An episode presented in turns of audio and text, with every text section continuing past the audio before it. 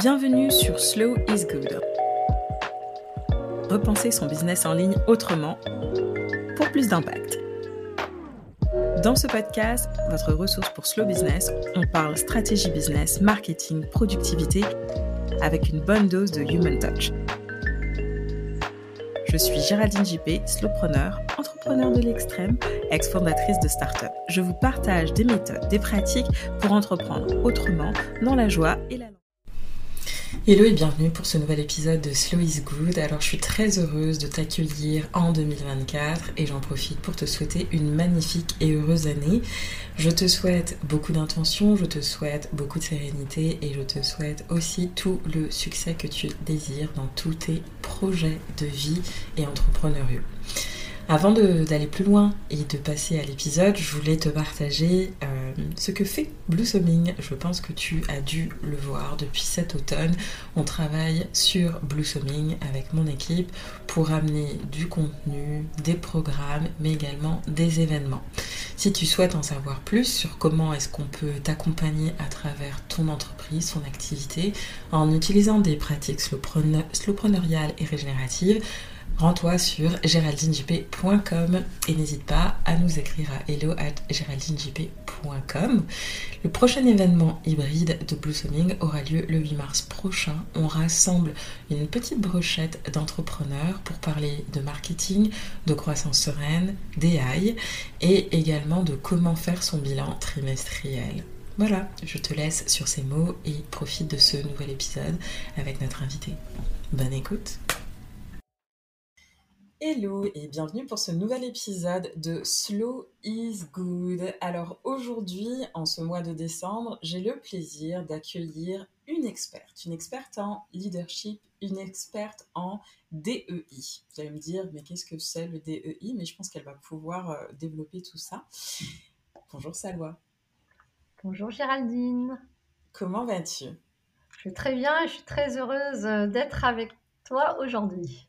Oui, parce que les agendas, en fait, en fait, sont rentrés un petit peu dans les, les, différents enjeux pour pouvoir se connecter, puis avoir cette belle conversation aujourd'hui autour du leadership, autour de ton expertise euh, professionnelle d'intrapreneur, et puis euh, les différentes transformations que tu as amenées tout au long de euh, ces dernières années, parce que ce ne sont pas des petites transformations, mais plutôt des transformations de grande envergure. Mais avant d'aller là, avant d'aller dans ce vraiment dans ton épopée finalement. Euh, est-ce que tu voudrais nous dire qui est Salwa Salek? Alors, euh, c'est une grande question.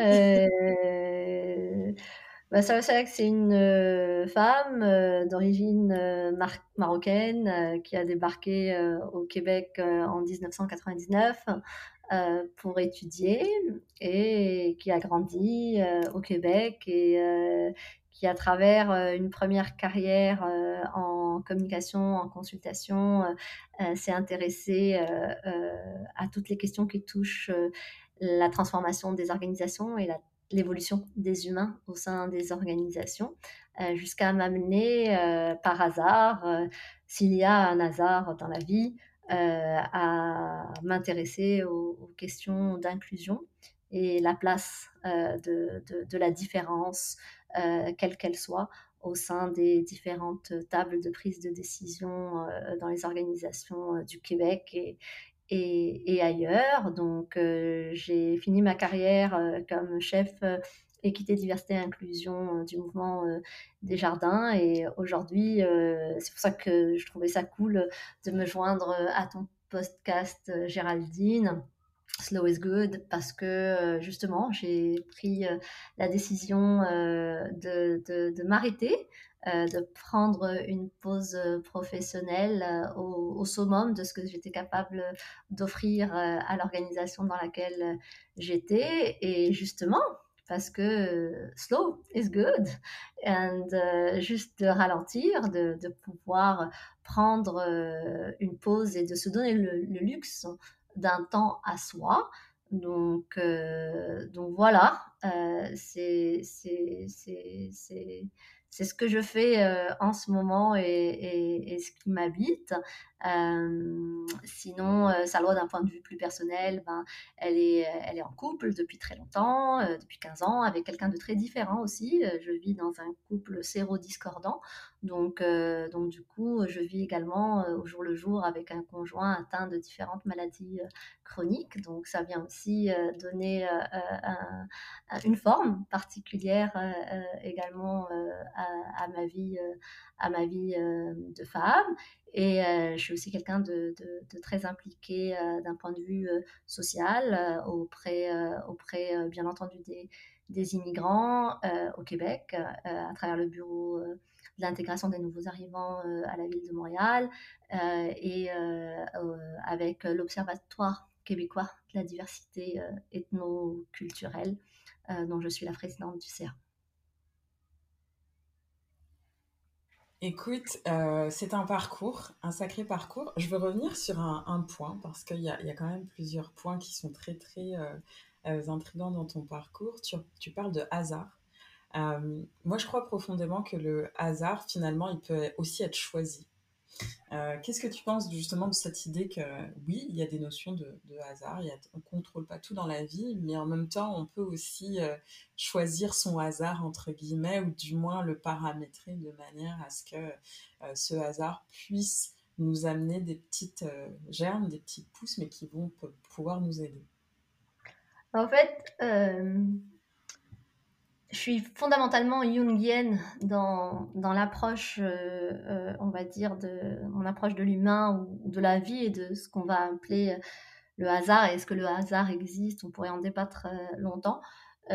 fondamentalement, je ne pense pas qu'il y ait de hasard. Je pense qu'il y a des synchronicités qui se passent dans la vie, donc des moments où deux êtres se rencontrent, deux idées se, rencontrent, et on a l'impression que c'est un hasard, que c'est une opération du hasard, mais c'est de cette rencontre que jaillit des choses qui vont te faire prendre des décisions pour aller à droite ou à gauche dans ta vie, où tu as l'impression que tu vis justement le déjà vu, ou tu penses à quelque chose et, ah, soi-disant par hasard, il y a une affiche qui parle exactement de ce à quoi tu pensais, ou la personne à qui tu pensais euh, se présente à toi, etc.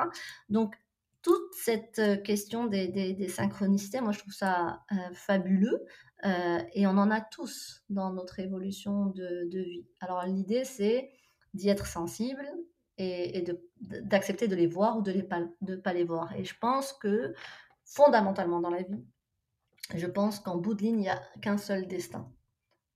Vraiment. Entre le, le moment où on est, le moment où arrive notre mort, le tracé final, il n'y en a qu'un. Euh, maintenant, la vie, bien entendu, nous présente différents types d'opportunités.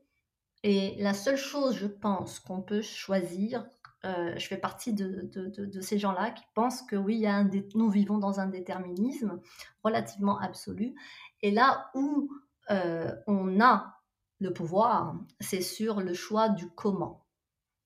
Comment je vais faire face à cette situation parce que la question du pourquoi m'arrive cette situation ou quoi, tu peux, tu peux y tourner longtemps au travers. C'est pas forcément celle-là qui est la plus intéressante. C'est qu'une fois que cette situation euh, se présente à toi, ton véritable euh, libre arbitre et, ton véritable pouvoir est de comment tu veux y faire face et de quelle manière tu choisis d'y faire face.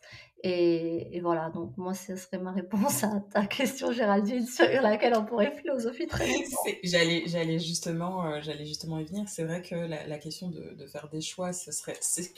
Tu reviendras. Déjà, on est déjà d'entrée euh, en introduction de ce podcast, mais tu reviendras parce que c'est des questions qui sont quand même tout à fait importantes. La question de euh, la décision. La décision, quand on a des rôles euh, très difficiles, comme dans l'entrepreneuriat, en termes de chef d'entreprise, mais également en tant qu'intrapreneur. Parce que finalement, les décisions qu'on a à prendre, euh, c'est des décisions qui impactent des structures, qui impactent des gens aussi. Et on va y venir maintenant. Comment est-ce que tu décrirais en fait toute cette longue période d'expertise que tu as cultivée ces dernières années en tant que leader exécutif dans le DEI. Et même avant d'aller dans ton parcours exécutif, c'est quoi le DEI Selon sa loi. Pas selon les définitions qu'on connaît, mais selon sa loi. Je ne vais pas réciter de, de, de, définition sur toutes mais je suis en sabbatique, donc j'ai aucune, je, je, replonge pas dans les livres, je m'offre vraiment cette pause. Euh, la diversité, l'équité, l'inclusion, pour le résumer de manière simple, à ma manière, ça serait de comment, à travers des organisations, mais également des sociétés, aider euh, chaque euh, individu dans son parcours à trouver sa juste place. Et, ça, ça veut dire, euh, bien entendu, en premier pour tes populations les plus vulnérables, quelles qu'elles soient. Donc, euh, chaque société, dans chaque société, les populations vulnérables vont être différentes. Donc, ça peut être une vulnérabilité économique, bien entendu sociale, bien entendu en termes de, de, de, de, de profil cognitif, euh, de santé, etc. mais c'est faire cette place-là de manière à répondre véritablement aux premiers défis en matière d'inéquité dans ta société, mais c'est également faire place à toutes les différences. Et là, je m'explique. Souvent, on a l'impression que les questions d'équité, diversité et inclusion ne concernent que des minorités visibles, des, les membres de la, des communautés LGBTQ, euh, des personnes avec euh, un, handicap ou n'importe quelle limitation fonctionnelle, que les femmes, etc. Non, l'équité, la diversité et l'inclusion, c'est prendre soin de toutes nos populations vulnérables de manière à leur offrir le meilleur cap possibilité de vivre, que ce soit dans une société ou à l'échelle d'une entreprise ou à l'échelle d'un OBNL, etc., et qu'ils aient la même chance, juste les mêmes chances de vivre une vie euh, euh, euh, stimulante, on va dire. Et donc, il y a des hommes dans nos sociétés, blancs, dans la cinquantaine, qui viennent pas de milieux euh, euh, intellectuels ou de milieux sociodémographiques élevés, etc., et qui eux aussi vont être lésés dans notre société. Donc pour moi, c'est important de le ramener parce que souvent, on a l'impression que cette question ne concerne que certains petits segments de notre société. C'est faux. C'est-à-dire la première, la première question, bien entendu, quand une société est en retard, elle va s'intéresser aux populations et aux segments les plus marginalisés, ce qui est tout à fait normal. Mais le marginal n'a pas forcément juste une couleur particulière, une orientation sexuelle particulière, un âge particulier. Il y a également du marginal dans ce qu'on a l'impression qui est du mainstream. Donc ça, pour moi, c'est important à rappeler. En Occident, je pense c'est important de le dire. Euh, justement pour que ces questions d'équité, diversité et inclusion soient prises réellement au sérieux et pas seulement comme euh, des petits pourcentages de la société à qui euh, une bande de militants veulent faire de, la place coûte, que coûte. Ça, c'est pour l'Occident. Et je te dirais que dans, dans nos sociétés, je suis marocaine d'origine, j'ai vécu là-bas jusqu'à 18 ans, certes, je suis plus canadienne aujourd'hui, d'un point de vue d'expérience que, marocaine, mais reste que quand je vois le Maroc et d'autres pays euh, euh, du Maghreb, ne euh, faut pas se, tromper non plus. Ils ont leurs propres défis également d'équité, de diversité, de l'inclusion. Et ce sont des sujets qui ne sont pas souvent abordés, mais il y a des véritables euh, défis. Et je ne parle pas juste d'un point de vue euh, de parité et d'égalité homme-femme. Je parle véritablement d'intégration, notamment des populations africaines noires qui viennent chercher un, un monde meilleur au Maroc pour y vivre, que ce soit pour aller chercher du travail, étudier des au départ euh, dans les universités marocaines, et puis après chercher du travail.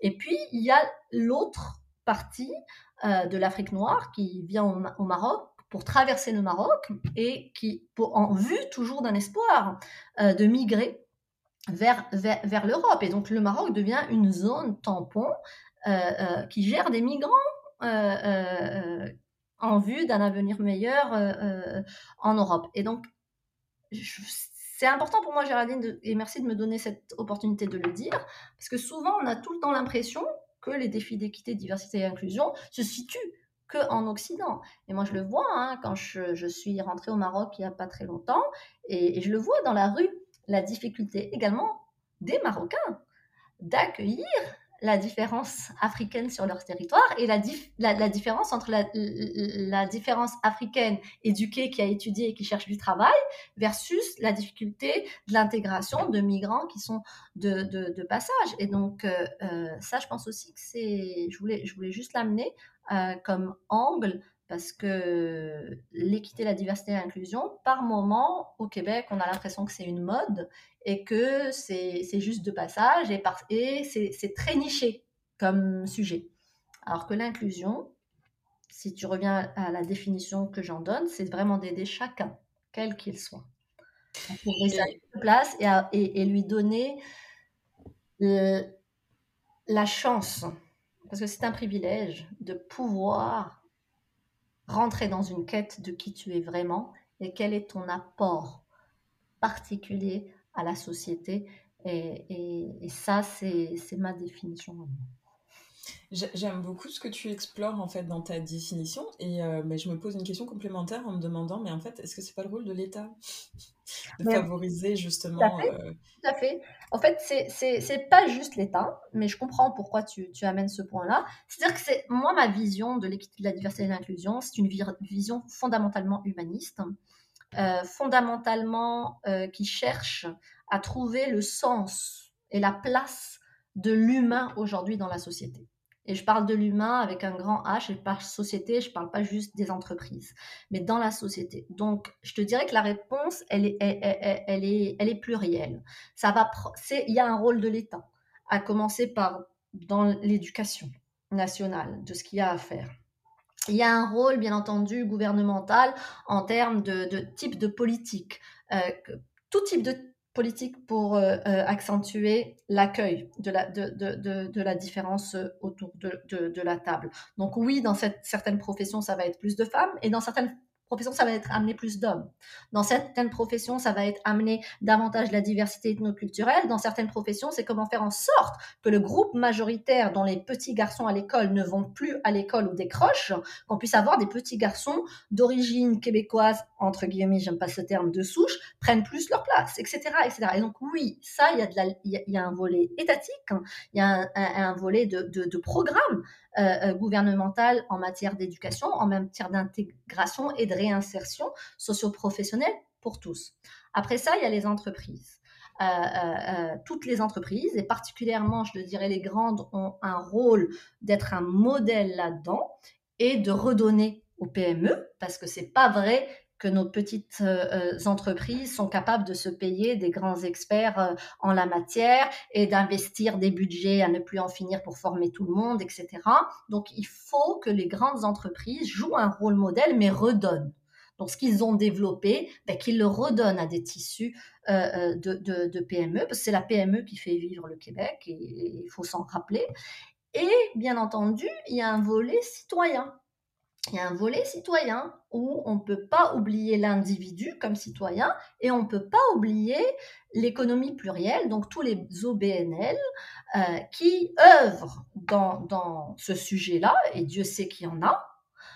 Et pareil, les OBNL doivent, même s'ils s'intéressent à un sous-groupe pour x, y raison, qui leur appartient, et c'est correct d'avoir des causes, mais ils doivent cesser de voir juste ces causes que pour eux.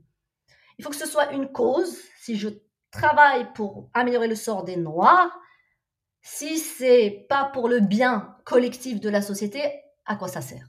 Si je travaille pour améliorer le sort des femmes, si c'est pas pour le bien global, à quoi, à, quoi ça sert? C'est une question que je me pose.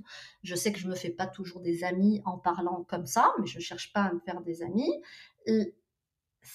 ce que je cherche, c'est qu'on soit plusieurs, et on est plusieurs, je suis loin d'être la seule, à vouloir construire pour du petit, fine, pour un petit segment, mais toujours avec une aspiration qui nous dépasse, qui dépasse l'implication et, l'amélioration du sort qu'on veut amener au, au, nôtre, au fait.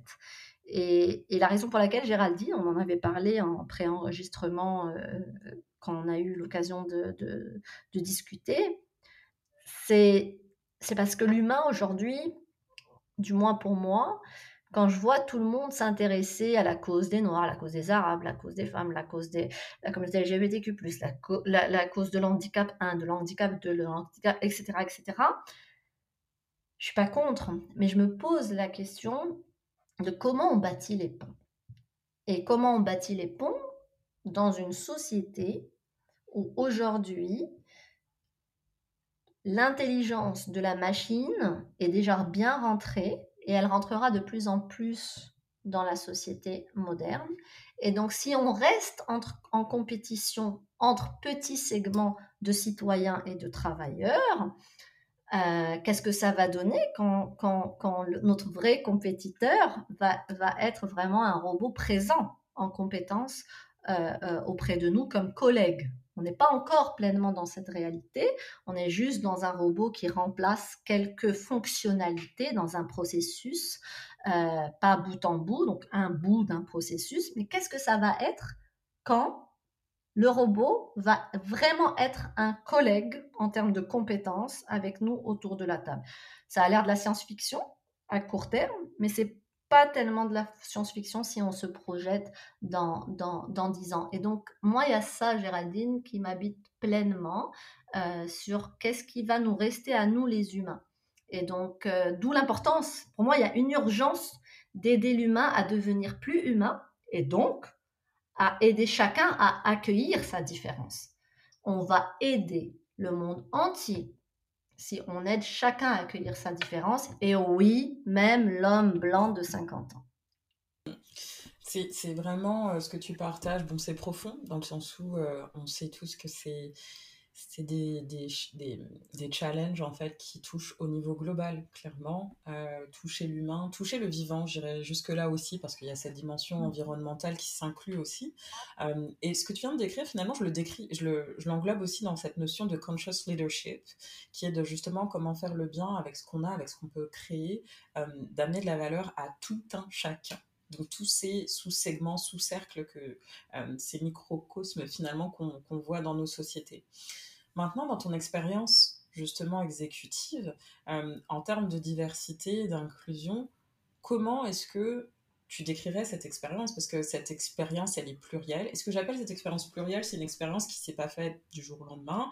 Il y a eu euh, des, des, choses faites, il y a eu des apprentissages, il y a eu, comme dans n'importe quelle expérience, en fait, des choses moins bonnes, mais qui finalement ont donné aussi de la matière et qui ont donné aussi de la maturité justement à ton expertise. Et comment tu l'as vécu en fait ces dernières années?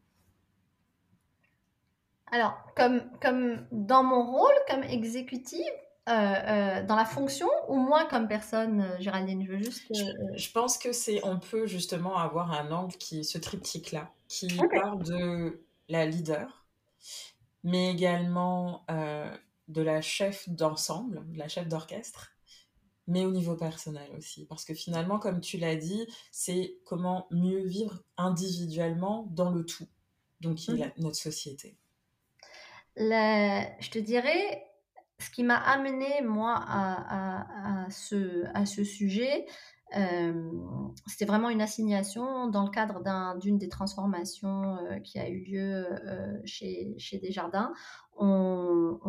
J'ai hérité de certaines équipes, dont une équipe qui travaillait sur le sujet de, de, la diversité, mais il y avait une personne et demie qui travaillait sur ce sujet, tant bien que mal. Et donc, et ça, c'était en 2016-2017, quelque chose comme ça. Et, à cette époque-là, moi je trouve, je demande à voir les travaux sur lesquels ils sont et, je vois à quel point c'est impossible d'avancer dans un sujet aussi important sans l'apport du leadership de, de, la boîte. Donc, euh, j'ai pris le sujet euh, à bras le corps euh, et on a bâti un, business case et je l'ai monté à la haute direction. Et c'est comme ça que l'organisation s'est retrouvée avec son premier plan de diversité et d'inclusion et qui a porté avec essentiellement le premier plan, l'ambition c'était d'amener l'organisation à une parité parce que c'était la première injustice, on va dire, flagrante qui était, visible. Presque 80% de la population, on va dire, de, la boîte était féminine, mais au top, il y avait à peine 23%. Donc ce décalage était tellement grand que c'était flagrant, que c'était facile euh, d'aligner ne serait-ce que la haute direction. Et donc, et, on a eu un président euh, euh, qui, a pris le sujet vraiment à bras le corps et qui l'a porté.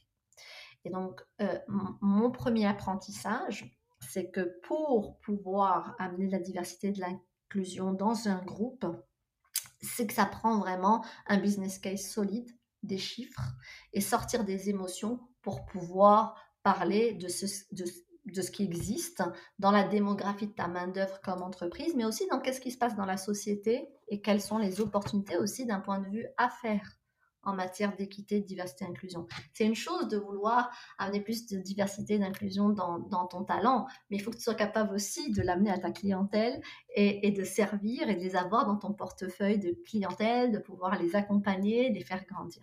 Donc, le, premier apprentissage, je te dirais, c'est, ça, a été celui-là. Le deuxième, c'est l'importance que tu aies un leadership qui suive et, mais, et qui suivent vraiment. C'est-à-dire que c'est, c'est, oui, tu as utilisé la tête pour les convaincre, mais après, il faut que tu touches le cœur et que ceux, ceux, ceux qui embarquent, ils embarquent pour vrai. C'est-à-dire qu'ils ils ressentent qu'il y a quelque chose sur laquelle ils doivent monter au balcon comme des gens privilégiés qu'ils hmm. sont. Ça, c'est vraiment, euh, euh, c'est, vraiment important. Vas-y. Alors, je, je veux juste revenir sur quelque chose parce que tu dis qu'il faut écarter les émotions. Mais sauf qu'ensuite, tu dis, mais il faut aller voir le cœur. Est-ce que justement l'analyse des émotions ne fait pas partie, justement, avant d'aller dans les chiffres, en fait, d'avoir ce, ce euh, de collecter ce verbatim pour comprendre exactement d'où ce leadership qui doit être amené, j'allais dire convaincu, mais c'est peut-être pas le terme approprié, mais qui doit être amené dans la conversation pour comprendre la réalité. Puisque aussi, indépendamment, si on veut être euh, objectif, ils ont besoin aussi d'être entendus quelque part avant de pouvoir avoir des conversations qui soient transversales En fait, oui, tu as, tu, tu as raison.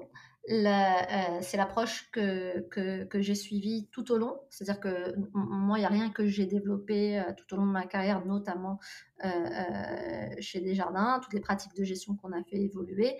Il y a toujours une prise de la voix en amont, euh, mais de tout le monde, hein, pas que des employés, des employés, des gestionnaires, de la gouvernance. Euh, euh, parfois, on est même allé vers l'extérieur, vers des candidats qui ont appliqué chez nous et qui se sont désistés à la dernière minute, des membres clients. Donc, donc ça, pour moi, effectivement, c'est fondamental. Mais au départ, au départ, pour stimuler l'action, ce que j'ai appris de mon expérience, en travaillant avec des décideurs qui sont essentiellement quand même du groupe majoritaire, ça a été beaucoup plus utile de, de créer le premier move en justement s'éloignant des émotions, c'est-à-dire en ayant des faits. Ça ne veut pas dire que j'ai pas après du verbatim et des entrevues, mais je commence par des faits. Je commence par des faits parce que les chiffres, ça parle, tu vois, et ça permet d'avoir un débat sain, tu vois. Donc, parce que des chiffres, il n'y a pas grand monde qui va, qui va contexter le, le chiffre. Alors que si tu commences par les émotions, ils vont toujours trouver euh, euh, l'argument ou l'exemple qui contredit, etc. Alors qu'avec les chiffres, tout le monde peut s'entendre sur un portrait et jusqu'où on désire améliorer le portrait. Après, pour mettre en place les stratégies spécifiques et les programmes, il n'y a rien de mieux que, que des témoignages. Et c'est quelque chose qu'on a utilisé, notamment après le, meurtre de, George, Floyd, nous, on a fait des groupes euh, où on a euh, des formes de open mic avec des gens de partout, de, des communautés noires, mais également d'autres personnes de la diversité qui ont voulu se joindre. Et ils ont parlé de ce qu'ils vivaient, eux, dans la vie de tous les jours. Et ça, si tu veux, ça, ça a été mon troisième apprentissage, c'est la force du récit et de laisser les gens s'exprimer dans leur récit réel et vulnérable, qui, après que tu as utilisé la tête et que tu as utilisé le cœur avec un premier niveau de verbatim, là, ils sont dans l'expérientiel. C'est-à-dire que ces gens qui décident, ils entendent une personne en chair et en os. Là, ils ne voient pas juste un rapport avec des chiffres et des verbatims de citation. Là, ils vivent. Ils vivent cet instant, le témoignage de quelqu'un qui vit dans leur organisation et qui témoigne soit comme employé, soit comme citoyen, de ce qu'il vit au jour le jour. Et ça, ça a été vraiment euh, puissant. Et on est allé encore plus loin. On a pris des enregistrements euh, d'appels téléphoniques euh, où tu as de la clientèle qui peut être discriminante dans ses propos, raciste par moment. Et ça, ça a permis de prendre un alignement avec un engagement sans équivoque sur la, discrimination, non à la discrimination de, nos employés. Puis ça, ce que je dirais, c'est ce qui fait tourner, tu vois, ton bateau ou, la voilure de, ton bateau, mais tu peux pas y arriver, Géraldine, ça dès le départ, tu vois. Et donc c'est pour ça qu'il y a quelque chose que j'ai appris aussi, c'est ce build-up, d'être conscient d'y aller en build-up. Et c'est pas parce que tu choisis une première, entre guillemets, inéquité existante flagrante, dans ce cas-là, qui était la parité, que tu n'es pas en train de travailler aussi sur la diversité ethnoculturelle, que tu n'es pas aussi en train de travailler sur la communauté LGBTQ+, ou, la communauté des personnes avec une limitation fonctionnelle. Pourquoi? Parce que tu peux avoir une femme qui est issue de la diversité ethnoculturelle, qui est lesbienne. Donc, on ne fait pas partie dans la vie d'un seul segment. Et donc, c'est ça la force de voir aussi euh, euh, l'équité, la diversité l'inclusion quand on, quand on essaye hein, de manœuvrer, de toujours avoir les différents filtres, mais d'être OK de mettre en lumière d'abord un. Dans ce cadre-là, c'était la parité pour notre premier plan, et de le faire traverser par d'autres segments. Parce que on est des êtres euh, euh, intersectionnel. C'est pas vrai qu'on appartient qu'à un seul euh, à, un seul segment. Donc ça, je te dirais, ça a été aussi un, grand apprentissage. Maintenant, ce qui, ce qui a été vraiment un tournant pour moi dans ce rôle, pour le deuxième plan, c'est d'amener le discours à faire autour de l'EDI. Le premier plan qu'on a fait a été très euh, ancré dans une philosophie de talent, donc de diversification de ta main-d'œuvre pour mieux t'adapter et représenter les territoires que tu desserres et te préparer à, euh, ta main-d'œuvre, préparer ta main-d'œuvre du futur. Le deuxième, ça a été véritablement de dire que bah, l'EDI, oui, c'est un enjeu de, talent, oui, c'est un défi de talent, et oui, ça prend de mettre en place des pratiques de gestion des personnes davantage inclusives, mais l'EDI, c'est également un enjeu d'affaires. Et c'est un enjeu social. Et donc, on a ajouté euh, dans le deuxième plan une perspective véritablement systémique de l'EDI avec un volet sur le, comme employeur, tout ce qu'on a amélioré, mais aussi comme fournisseur de services. Donc, comment amener cette inclusion-là vers la clientèle dans nos pratiques marketing, dans nos pratiques d'octroi et de financement euh, euh, de crédit, dans nos pratiques de, commandite, euh, dans nos pratiques de gouvernance, dans nos pratiques de, diversité des fournisseurs? Est-ce qu'on donne toujours les contrats à des grandes entreprises, etc., ou également à des PME et des toutes petites startups Est-ce qu'on donne les contrats qu'à des, gens du groupe majoritaire. Donc, euh, donc là, il y a eu des cibles qui ont été mises. Donc ça, ça permet, ça, pour moi, ça a été le, grand, le deuxième apprentissage et qui a permis d'amener ça au-delà de juste un défi humain et donc pas juste un enjeu ressources humaines, mais c'est un enjeu business. Si tu veux rester en affaires aujourd'hui au Québec, ben, si tu oublies les femmes et tu oublies la diversité ethnoculturelle, c'est, c'est simple. Les femmes sont plus riches au Québec et au Canada d'ailleurs que les hommes d'un point de vue patrimoine. Euh, on a les chiffres. Donc, euh, si tu les attires pas, ben, tu vas pas pouvoir véritablement à, générer autant d'affaires que tu veux euh, euh, à moyen terme. Et la diversité culturelle, c'est la même chose. Donc, donc, si tu les as plus dans ta clientèle dès maintenant, bah, oublie ça. Euh, dans 30 ans, peut-être que tu seras plus en affaires. Donc, donc, donc, donc, donc, il y a ce volet-là qui a été ajouté. Et, et, ça, et ça a fait une grande différence. Ça fait une grande différence parce que là, tu dépasses la fonction ressources humaines dans une boîte. Là, tu as vraiment tes secteurs d'affaires qui voient l'apport que ça a au-delà de leurs équipes. Ils l'ont vu avec leurs équipes pendant 3-4 ans. Et là, ils voient tout ce que ça peut leur amener pour mieux parler à leur, à, leur clientèle, pour mieux avoir, pour avoir un meilleur impact, pour, pour redonner aussi mieux à la société. Euh, et, et, et, ça, ça, ça c'est, c'est, pour moi, ça a été un grand apprentissage avec eux en plus, qui est ça qui est le fun, c'est pas juste euh, à partir de notre fonction, mais vraiment de manière euh, euh, transversale. Et l'autre volet qui pour moi a été marquant, c'est quand on a travaillé sur, sur ce en quoi je crois fondamentalement, c'est que chacun de nous, c'est de la diversité. Et, et ça, on l'a amené dans tout un parcours qu'on a développé et qui, continue à se déployer euh, euh, euh, après mon départ et qu'on a designé sur trois ans pour accompagner ce cette transformation de mindset. C'est une chose de dire je veux faire de la place à tout le monde et que chacun ait sa place. Mais bon, pour ça, c'est très difficile. Comme humain, il y a plein de gens qui nous écœurent. Là. Je veux dire, ils n'ont pas besoin d'être différents de nous, de couleur, d'âge, d'orientation sexuelle.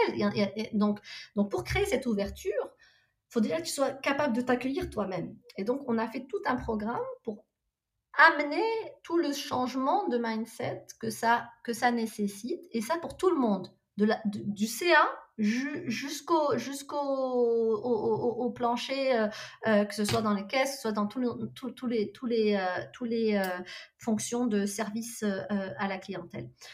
Et ça, accepter que je suis de la diversité, quelle que, quelle que soit la personne, et de s'annoncer comme être de la diversité, j'ai vu ce que ça a chamboulé chez les gens. J'ai reçu énormément de témoignages de différentes personnes. Et, et pour moi, ça, ça, a été, ça a été important. Et ça, je l'ai appris à travers les entrevues que j'ai fait à travers les différentes années. Parce que tu vas avoir des gens qui vont pas comprendre euh, leurs chiffres, par exemple, en matière de parité. Qui vont dire, mais moi, j'ai aucun problème euh, avec les femmes, j'ai aucun problème avec euh, la diversité culturelle, etc. Mais autour de leur table, ils en nomment jamais. Et, et, et, donc ça, c'était comme, mais qu'est-ce qui fait que et, je les crois, je les crois à 100% quand ils me le disent. Et là, c'était qu'est-ce qu'on va trouver comme moyen pour que chacun fasse le chemin par lui-même pour mieux voir les actions qu'il pose, les gestes qu'il pose et comment il peut s'y adapter.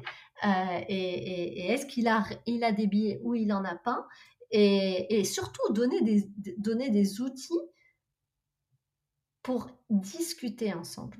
Et c'est ça le défi du sujet de DI, c'est comment avoir des gens qui vont discuter.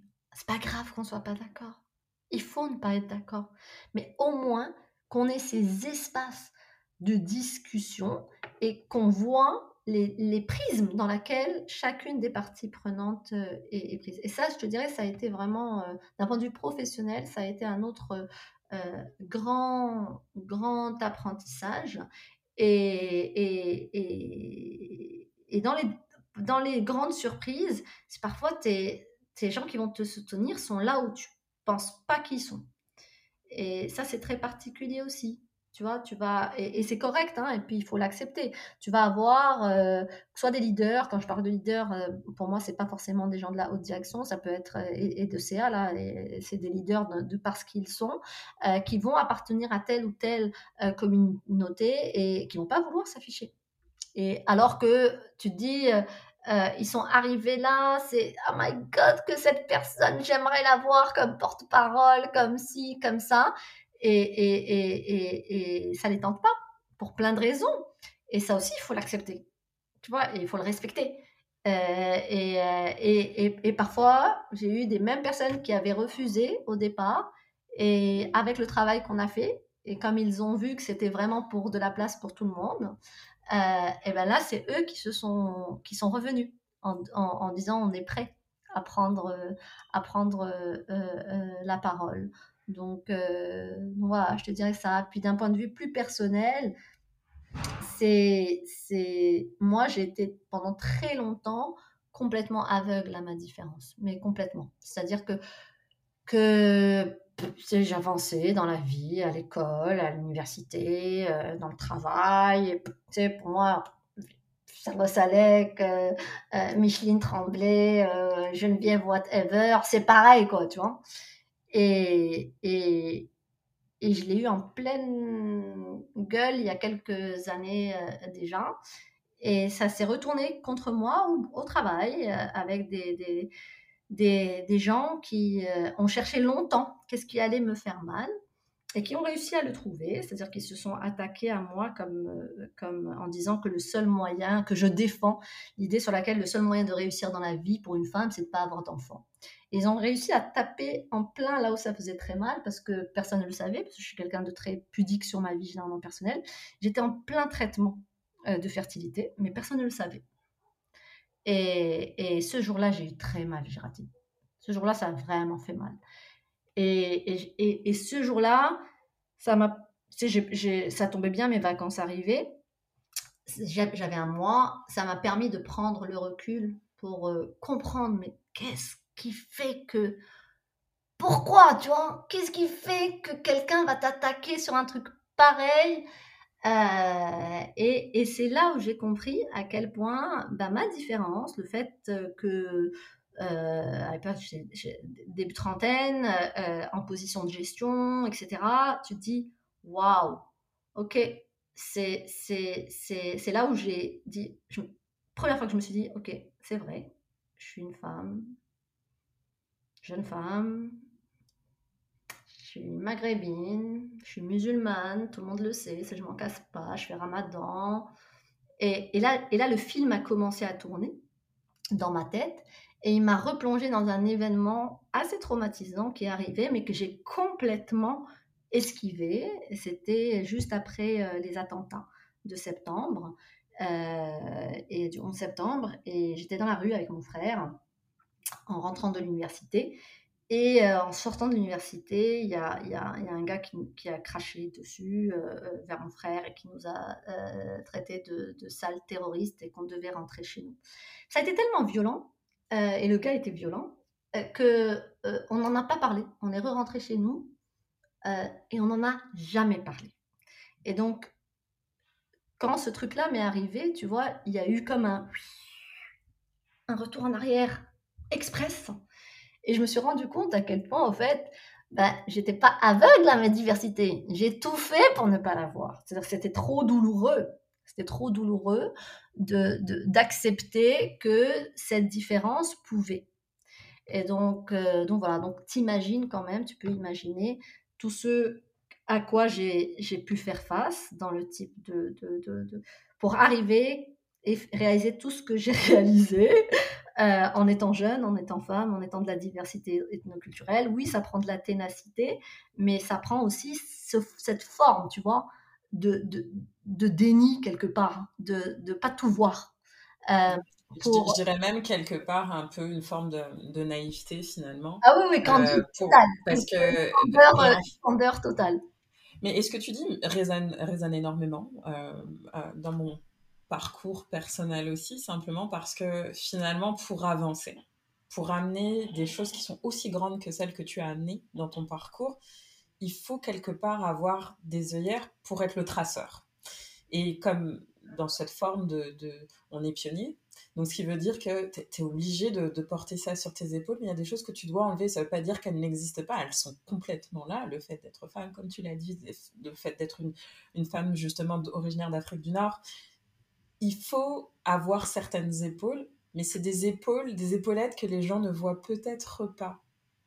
C'est ça, ça les rend un petit peu, euh, c'est des épaules un peu transparentes, mais qui sont quand même là parce que elles ont ces épaulettes-là, elles ont quand même un poids et, qui définissent un petit peu nos, ce que j'appellerais nos identités business aussi, mm-hmm. euh, mais sur lesquelles des fois on se euh, shape shift, tu vois, pour s'accommoder du moule dans lequel on avance, jusqu'au moment où finalement on fait déborder un, peu comme vainer c'est gonflé là quand on met un peu de, de euh, je sais même plus comment on appelle ça en français mais quand on met un peu de quoi faire gonfler le, le, gâteau et eh ben, des fois ces identités là elles, débordent et comme tu le soulignes justement en fait la société le moule de la société te renvoie aussi, bah, en fait, rappelle-toi qui tu es, d'où tu viens, ton parcours.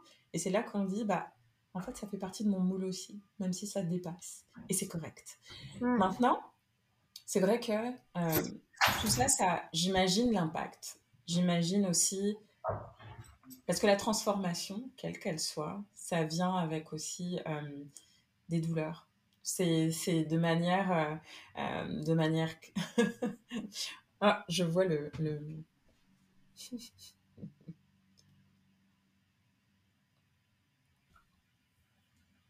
on a un, on a un petit compagnon hein, qui est venu faire une petite pause, mais c'est correct. Ce que je voulais dire, c'est que finalement, je dis pas qu'il faut souffrir pour avancer, mais clairement, ces douleurs-là, c'est aussi ce qui a amené cette drive quelque part. C'est aussi ce qui a permis de soutenir euh, ce, vraiment cet étendard de il faut qu'on soit plus inclusif, il faut qu'on soit ensemble parce qu'on n'est qu'un, n'est-ce pas? Mais avec les exigences d'une haute transformation comme celle que tu as menée pendant ces dernières années dans une très grande structure, quels sont justement les éléments qui ont permis justement d'asseoir finalement ce besoin de changement? Parce que c'est pas, on parle des grandes structures, mais c'est pas que les grandes structures, comme tu l'as souligné, c'est toutes les structures, les petites, les moyennes, etc. Et je dirais même encore plus important, les petites, les travailleurs autonomes, parce que c'est eux finalement l'avenir en fait finalement du développement économique d'une communauté, d'un pays, etc. Donc comment justement euh, tu as pu répondre à ces exigences-là de haute transformation? Je pense que ce qui m'a beaucoup aidé, c'est euh, mon expérience euh, professionnelle en matière de consultation. C'est-à-dire que quand tu fais du, conseil en management stratégique euh, de haut niveau, bah, tu comprends comment fonctionnent les organisations et que donc une, dans une organisation, il faut la travailler euh, par le haut et par le bas et par le parallèle. Donc, euh, euh, oui, ça prend d'aligner et de s'assurer que un, CA, un comité de direction porte l'engagement et la stratégie et, vont la défendre et ont et se donnent les moyens de leurs ambitions. Mais ça te prend aussi en parallèle des groupes d'employés et de gestionnaires sur le terrain qui sont à la hauteur euh, de cœur, je dirais, de l'engagement et qui vont euh, faire avancer euh, les choses. Et donc, je te dirais, Géraldine, c'est que parfois, il y a des choses qu'on a travaillées dans le terrain avant même de l'amener vers, vers, vers le haut et vice-versa. Et donc, c'est très important de travailler ces vases communicants quand on fait une transformation. Et c'est pas vrai que tu vas attendre que en haut ce soit parfait, que tu designes tout le truc parfait, puis après tu vas le déployer par magie vers le bas. Ça sera trop tard de toute manière, ça répondra pas à leurs besoins. Donc, c'est d'être capable de se baser sur des groupes ressources d'employés qui, qui, ont vu le jour bien avant qu'il y ait une chef EDI, euh, e et c'est important. Et donc, eux, ils ont le pouls de quelque chose. Donc, tu peux travailler avec eux des initiatives, des programmes, etc.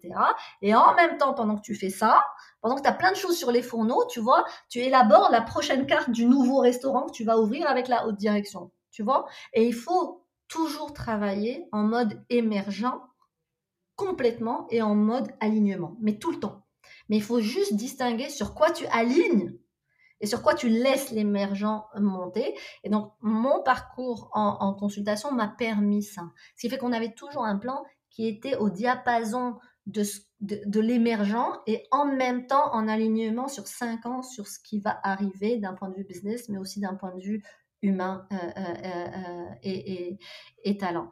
L'autre, l'autre, l'autre volet, excuse-moi, j'ai perdu mon fil parce que là, j'ai plus que 5% de, de charge. Il faut absolument, je suis complètement déconcentrée. Et mon Mac, je dois le, je dois le brancher tout de suite. Fait que tu vas me laisser le brancher, je reviens. Je suis désolée. Vas-y, il n'y a pas de problème.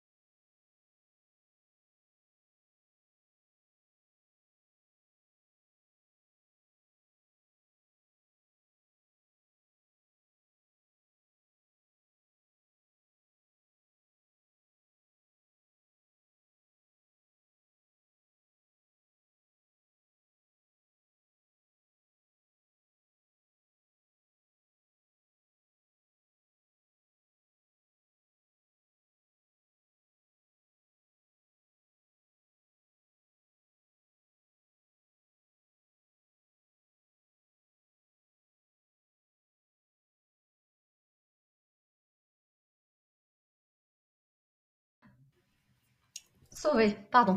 Il n'y a pas de souci. du coup, là où on en était, c'était vraiment euh, les étapes. Si on résume en fait les étapes justement qu'il a fallu pour toi pour amener ces grandes transformations, si je voulais y aller à l'envers, c'est-à-dire de. Parce que tu es passé de. Justement, tu as dit que c'est transversal, etc. Mais c'est d'aller vers l'extérieur, mais vers toi. Comment est-ce que toi, justement. Ah, moi, de moi. Oui, oui, d'accord. C'est ça. Parfait. Bah moi, en fait, euh, euh, comment j'ai pu amener euh, cette transformation bah, Je te dirais, Géraldine, encore aujourd'hui, je me demande comment j'ai réussi à amener cette transformation si on parle d'un point de vue individuel. Je pense que en toute humilité, j'ai réussi à, à l'amener parce que je crois euh, en quelque chose qui, qui, dépasse ma personne. Mmh. Euh, que j'avais le, le, goût, euh, d'une part, mais aussi je ressentais profondément en moi l'urgence de, de, de, construire, d'aider à construire une société au Québec qui est plus, plus diversifiée et plus inclusive et je me mmh. disais que si j'étais capable de, de, le faire avec euh, le plus grand employeur privé euh, du Québec, ben, ça serait déjà pas mal euh, mmh. comme, comme accomplissement. Et, et, et j'ai eu, j'ai eu la chance d'être entendue, écoutée, mmh. respectée. Et, et, et, donc, personnellement, c'est ce qui m'a aidé à, réussir ce, virage, tout en prenant le système là où il était et dans le respect de, là où était le système. Et ça, pour moi, c'est un message que j'aimerais vraiment léguer à tous ceux qui travaillent dans ce milieu. Euh, beaucoup de gens sont désillusionnés, euh, euh, que ça va pas assez vite, qu'ils aimeraient plus, que et il y a le syndrome hein, de la diversity fatigue, parce que quand tu travailles là-dessus, tu as l'impression de répéter toujours le même argument, puis tu comprends pas qu'est-ce que les gens comprennent pas, l'importance de l'inclusion, etc. moi, c'est ce que je disais à mes équipes. Je disais souvent à mes équipes, dans mon équipe, il n'y a pas de place au militantisme. Vous voulez militer, vous militez à l'extérieur de l'organisation, pas au sein de l'organisation. Et, et, et, je disais aussi, il n'y a pas de place euh, à, au diva dans, dans, dans, mon équipe, parce que qui que ce soit euh, qui a l'audace, selon moi, de dire que c'est un expert en EDI, ça voudrait dire que c'est un expert dans l'humain, dans, tous ces aspects, que dans ma définition, donc c'est impossible. Alors, euh, je disais, il n'y a pas de place au, au, diva. Je le disais, pourquoi? Parce que quand tu veux amener de l'inclusion, c'est trop facile de dire aux autres que c'est eux qui qui amènent pas qui ont pas d'ouverture. Quand tu veux amener de l'inclusion, si c'est ça ta mission de vie, tu dois à chaque fois que tu as une fermeture, tu dois dire qu'est-ce que je peux faire de plus pour créer de l'ouverture? Et, ça, c'est pour ça que c'est un message important. Si vous travaillez dans ce sujet, dans les organisations euh, ou dans les gouvernements, où que vous soyez, à chaque fois, partez de là où le système est. Donc, si mmh. le système est déjà plus prêt à de la parité, ben allez-y à fond. Allez-y à mmh. fond, all the way. Si à travers la parité, ça vous permet d'améliorer le sort de la diversité ethnoculturelle, ben génial. Si à travers la parité, vous êtes capable d'améliorer le sort de, la communauté LGBTQ+, formidable. Et après, ça va ouvrir les yeux parce que c'est le même muscle. Mmh. Vous voyez, c'est exactement le même muscle. Le problème euh, là-dedans, c'est quand on veut pousser coûte que coûte. Ouais. Et le bah, quand on pousse, on tombe, en général. Ouais. Mais le coûte que coûte, dans... Non, mais parfois, il y a des organisations, et je l'ai vu, hein, d'autres équipes EDI ou d'autres euh, chefs EDI qui se sont plantés, c'est qu'il y a, il y, a, il y a quelque chose actuellement de, de, de, tendance, on va dire, au Canada euh, autour de ça, et, mmh. notamment au Canada anglophone ou, aux États-Unis, etc. Et on essaye de faire la même chose au Québec. Erreur mmh. monumentale. Mmh. Ce n'est pas le même écosystème, ce n'est pas la même réalité, ce n'est pas la même sensibilité. Donc c'est important de savoir d'où tu pars. Mmh. Et, ça, je te dirais, c'est l'autre volet, moi, qui m'a aidé, euh, qui est un takeaway, je, je trouve. Et, euh, et, puis après, euh, je pense que, que, que ma, j'ai lu euh, toutes mes équipes, mes anciens collègues m'ont écrit plein de mots, plein de lettres magnifiques à mon départ. Et, et c'est difficile mmh. de parler de soi, mais ce que j'ai lu là-dedans, ce que j'en retiens, c'est il y a une forme de, de vouloir tout donner à l'autre. Donc, de, de, de, vraiment se mettre au service, de tout donner à l'autre, à quelque chose qui, qui te dépasse, euh, pour mmh. pouvoir, je te dirais, euh, euh, réaliser ces, ces, ces, ces changements-là. Et on doit y croire. Et on doit y croire fondamentalement. Et chaque petite victoire, chaque petite victoire est une victoire. Mmh. Bah, en fait, c'est sûr que c'est un parcours qui est fait de, de haut et de bas. Mmh. Euh, c'est clair que je pense que ça n'a pas dû non plus être une promenade de santé, parce qu'aujourd'hui, tu arrives à une nouvelle transition de vie euh, pour un temps peut-être déterminé, indéterminé, on ne sait pas encore. Mais est-ce que tu veux nous parler de, cette transition justement et de, du pourquoi en fait de cette transition? Ah, quelle question, Géraldine. Euh, ah, pourquoi? Encore aujourd'hui, c'est pas forcément clair pour moi toutes les raisons qui m'ont amené euh, à, décider de, ne serait-ce que de démissionner de, de mon poste et de vouloir euh, une pause, tout n'est pas clair. Mais ce qui est euh, certain, c'est que je ressentais un, besoin important de, de, de prendre un recul pour mieux définir à quoi j'ai envie de consacrer mes, mes, mes prochaines, euh, mes prochaines années. Euh, je vois que le monde euh, dans lequel on vit a besoin encore plus d'entreprises, d'intrapreneurs, d'entrepreneurs, de jeunes pousses qui s'intéressent à la place de l'humain euh, dans, la, dans la société d'aujourd'hui et surtout dans celle de demain, avec tous les défis euh, euh, devant nous, qu'ils soient socio-économiques, climatiques et migratoires et j'en passe. Et donc, j'avais le goût de, et la possibilité, n'ayant pas d'enfant, de, de, de m'offrir le luxe de dire, ben, et si toi, tu prenais une parenthèse, est-ce que tu as apporté au sein d'un groupe Imagine si tu étais capable de l'amener encore plus loin quelle forme ça pourrait prendre?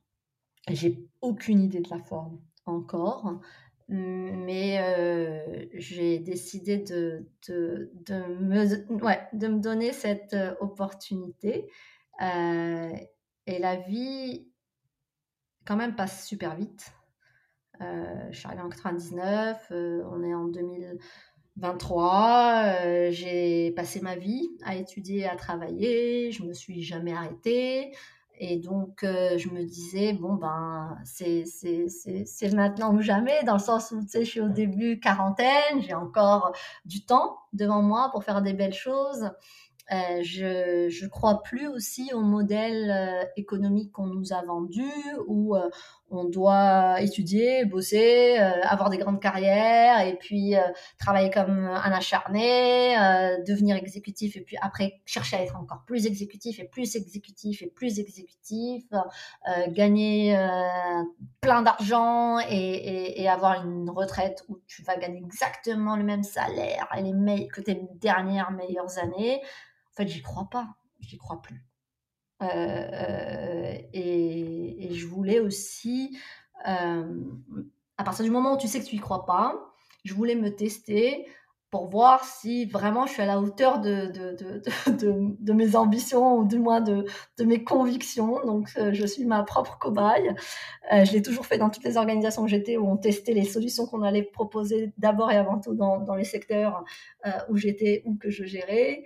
Euh, et donc c'est ça. Alors je me suis dit, si tu y crois pas, ben, et, et, le courage de ce en quoi tu penses commencer à croire. Et ce en quoi je crois aujourd'hui, c'est que je pense qu'il faut qu'on rentre dans, que nos organisations, on accepte que ce soit des endroits de vie, des lieux de vie, avec tout ce que ça veut dire, et, des lieux de vie où les humains vont vouloir vivre à leur manière différentes histoires, différentes réalités. Et, et puis, puis voilà, je fais partie de, je pense que je fais partie aussi de cette génération-là. j'ai vu trop de gens autour de moi, probablement parce que je suis arrivée à des niveaux de comité de gestion de première vice-présidence où j'étais confrontée à des collègues, oui, plus âgés, parce que le premier poste que j'ai occupé dans un comité de gestion de première vice-présidence, j'avais 33 ans. Euh, donc j'ai vu des, des, collègues malades, j'ai vu des, des collègues euh, aussi décédés dans la cinquantaine. Euh, c'est sûr, je vis avec quelqu'un qui a plusieurs maladies chroniques, donc ça te fait forcément réfléchir à ton rapport à la vie, mais aussi à travers le rapport à la vie, au, rapport à la mort, bien entendu. Et donc, pour moi, c'était important de, de, de, me poser la question, travailler comme ça, même si ça crée du sens, même si euh, j'adorais ma job, mon équipe, l'organisation euh, euh, pour qui j'ai donné 12 ans de, ma vie avec beaucoup, beaucoup de plaisir, c'est de se dire, est-ce qu'un modèle où on est toujours en plus, est-ce que c'est un modèle viable? Euh, euh, euh, pour moi en termes d'heures consacrées, de défis. Puis oui, il faut dire, hein, ce, genre de, métier, on s'entend là, tout va pas, tout est pas, tout est pas un long fleuve tranquille. Tu as, tu te prends d'opposition, tu dois défendre en argumentation, gérer, gérer les envies de tous les groupes que tu accompagnes qui veulent parfois plus, gérer vers le haut qui veut plus sur certains aspects, moins sur d'autres, etc. C'est la vie organisationnelle, hein, de ce dont je parle. Tous les exécutifs le, le vivent. Mais la différence, je pense, avec cette génération, et c'est pour ça aussi que s'il y a des leaders euh, plus haut placés encore qui nous écoutent, euh, c'est que les gens comme moi, euh, début de la génération Y, les gens qui sont nés dans les années 80, maintenant ils ont des postes importants, puis c'est des gens qui, bien entendu, risquent de, sortir du marché du travail à un moment ou à un autre dans leur carrière parce que le sens va primer sur tout. Et ça, c'est une réalité, je pense, à laquelle euh, les organisations doivent se, préparer de, de, plus en plus. Et, euh, et, voilà, donc moi, je n'avais pas le goût d'attendre 65 euh, ans pour me passer du bon temps dans ma maison en Espagne. J'avais envie que ça se passe dès, dès, dès maintenant. Et je ne sais pas, est-ce que euh, on m'appelle pour des choses, mais je ne sais pas, Géraldine. J'ai aucune idée de vers où je vais vouloir euh, aller. Ce qui est certain, c'est que je n'irai que dans des, dans, dans, dans des endroits où euh, je vais continuer, comme je l'ai fait dans, dans, ma job d'avant, à, à pouvoir exprimer ma voix, à amener cette influence. Mais de plus en plus, peut-être que l'influence juste au sein d'une organisation n'est plus, n'est plus suffisante. Donc, euh, voilà. Écoute, euh, on a couvert plusieurs sujets et je pense qu'on a matière pour une deuxième invitation, ce, que je vais, ce que je vais réitérer avec plaisir. Euh, si tu devais avoir un mot mm-hmm. pour résumer justement finalement cette transformation que j'appelle une transformation personnelle, quel serait-il? Moi, ça, serait la noblesse de caractère. Hmm. Hmm. Hmm. J'aime beaucoup, c'est très poétique. noblesse de caractère, puis c'est très ancré dans mon cheminement spirituel. Comment est-ce mhm. toujours, toujours autant que soit peu, euh, d'être la meilleure version de soi-même dans ce qu'on a à offrir. et c'est pour ça que que le prochain chapitre, quel qu'il soit, ce sera pour euh, amener un petit peu plus de ça euh, dans le monde dans lequel on vit. Hmm. Où est-ce qu'on peut... Je sais que tu as beaucoup de, projets euh, qui sont en cours. Je ne sais pas si on peut en dévoiler en tout cas quelques-uns, mais je sais qu'il y a beaucoup de choses qui sont en tout cas sur, qui se préparent. où est-ce qu'on peut te suivre pour voir naître ces, ces prochains projets? C'est une excellente question, Géraldine. Pour l'instant, je dirais ça va être de me suivre sur LinkedIn, mais, euh, mais probablement qu'en cours de 2024, euh, euh, il y aura probablement un autre médium pour me, pour, pour me suivre. Dans mes projets actuellement, pour 2024 en tout cas, euh, c'est euh, euh, l'écriture d'un livre et, et, la production d'un podcast. Donc, mmh je pourrais revenir, t'en parler quand, quand ce sera prêt à, à, être, à être mis en ligne. Mais ça, c'est, ça, c'est vraiment les deux projets. Puis, puis bien sûr, je vais continuer comme conférencière encore. Exceptionnel. Euh, on finit toujours depuis quelques temps avec euh, quelle serait ta question pour un prochain invité?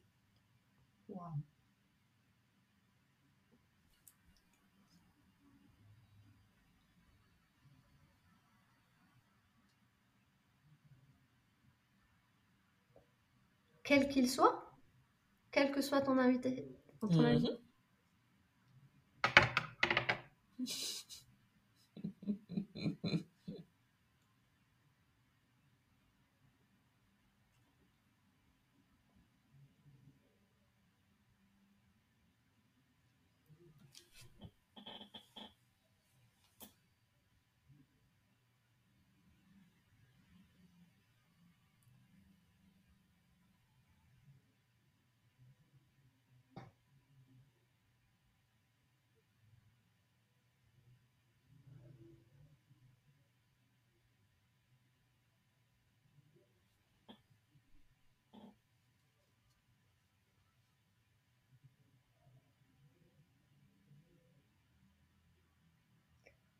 À quoi ressemblera le Québec de demain? Hmm. Excellent. On termine sur cette dernière question, cette ouverture justement de réflexion pour un prochain invité. Euh, et écoute, je veux prendre le temps de te remercier à travers cette pause, à travers ce slow is good finalement que tu pratiques en, toute splendeur. Et euh, on se reparle très bientôt pour un volet numéro 2 à cette conversation. Merci Géraldine. à très bientôt.